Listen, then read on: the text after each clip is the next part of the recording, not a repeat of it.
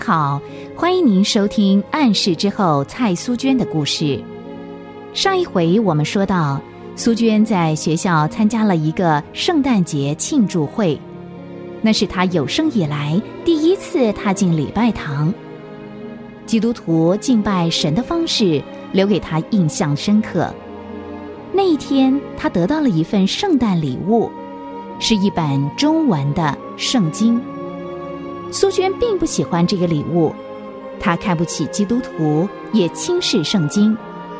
虽然如此，那些西国宣教士传福音的热诚以及待人的亲切态度，却使苏娟不能不受感动。不知不觉，苏娟在这所南京四根杆的女子学校就读已经一年多了。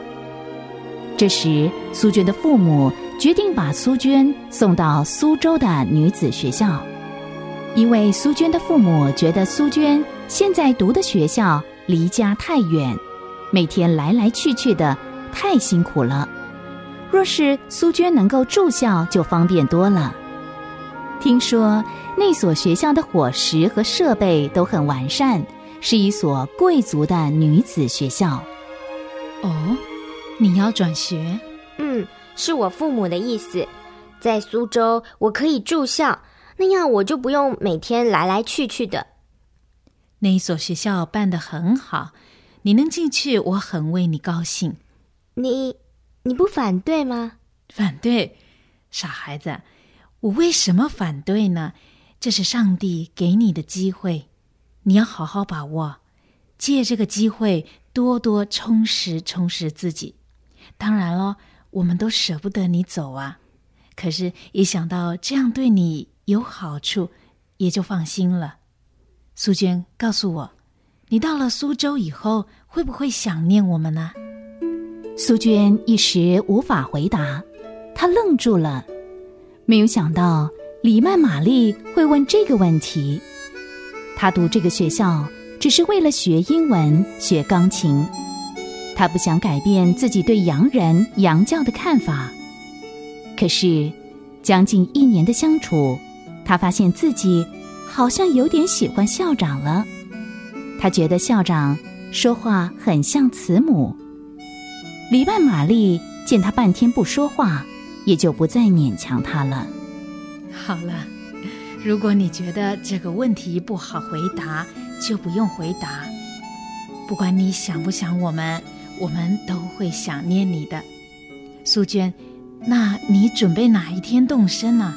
下个礼拜一早上。下礼拜一。嗯，真可惜，我不能送你。那天我刚好有事。谢谢你，校长。我想我会想念你的。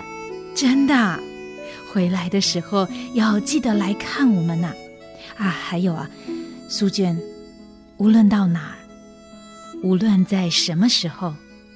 记住，啊，这话就算是我给你的临别赠言吧。凡事是要依靠主耶稣，遇到什么困难，随时随处就向他祷告。主耶稣说：“你们祈求，就给你们；寻找，就寻见；叩门，就给你们开门。”苏娟呢，他是我们的天赋。我们都是他的孩子，可惜的是，你还不想认识他。苏娟静静的听完校长的这段临别赠言，没表示什么，不久就告辞了。此刻，苏娟突然觉得，明德女子学校的校园里的树木比以前高，比以前茂盛，也觉得人行道两旁的花更鲜艳、更美了。人非草木，一年的相处虽然不算长，可是多少已经有了感情。一旦分离，怎么能不依依不舍呢？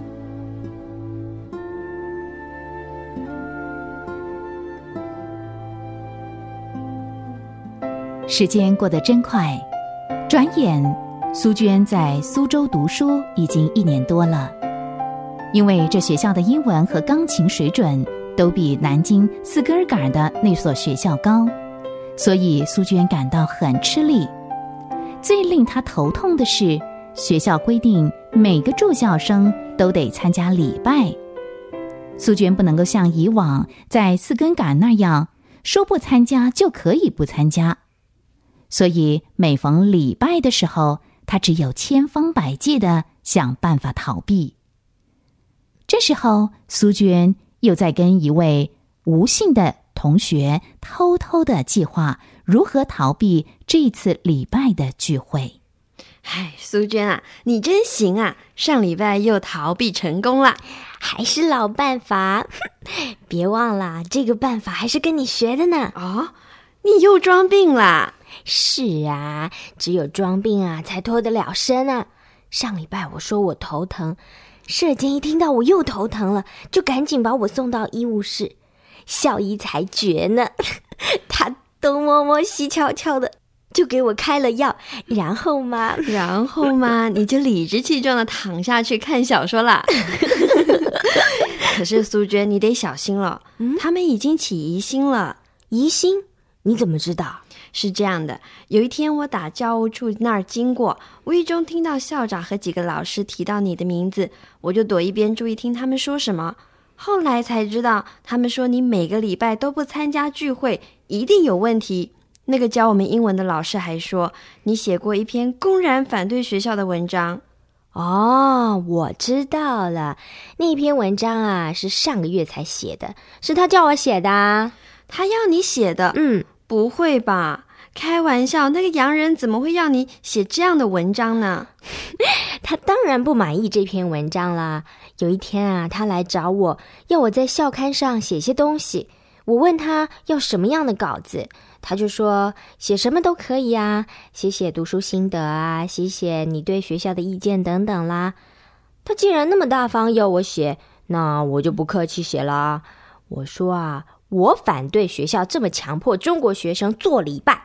我们的孔夫子和释迦牟尼是我们的中国老师，我们不需要基督耶稣。唉，苏娟，你真是勇敢，真不愧是南京总督的七千金啊！岂敢岂敢！其实你不也是这么勇敢吗？竟然公然反对学校勉强学生做礼拜？哪里？那一天他们劝我去听什么音乐会，我正好情绪不好，就不管三七二十一的发发牢骚。不过真奇怪耶，那些杨老师的脾气真好，我怎么批评他们、指责他们，他们都不生气耶。对耶，我也觉得奇怪，好像我所认识的洋人脾气都特别好。都不会生气，好像他们都没什么脾气似的，是不是信了耶稣的人都必须那样啊？大概是吧。哦，素娟啊，听说这个礼拜天学校请来的讲员是一位刚从国外来的布道家。哎，校长说这次的英文讲到，谁愿意去听就去听吧，他不勉强我们了。哦，是用英文讲的，我倒想听听他讲些什么。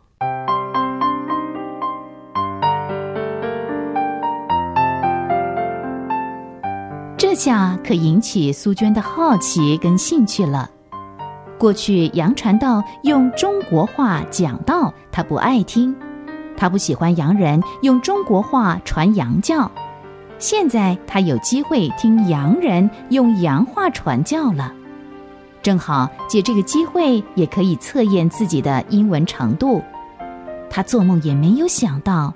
上帝借着这个机会敲动了他刚硬的心。我们爱神，乃是因为神先爱我们。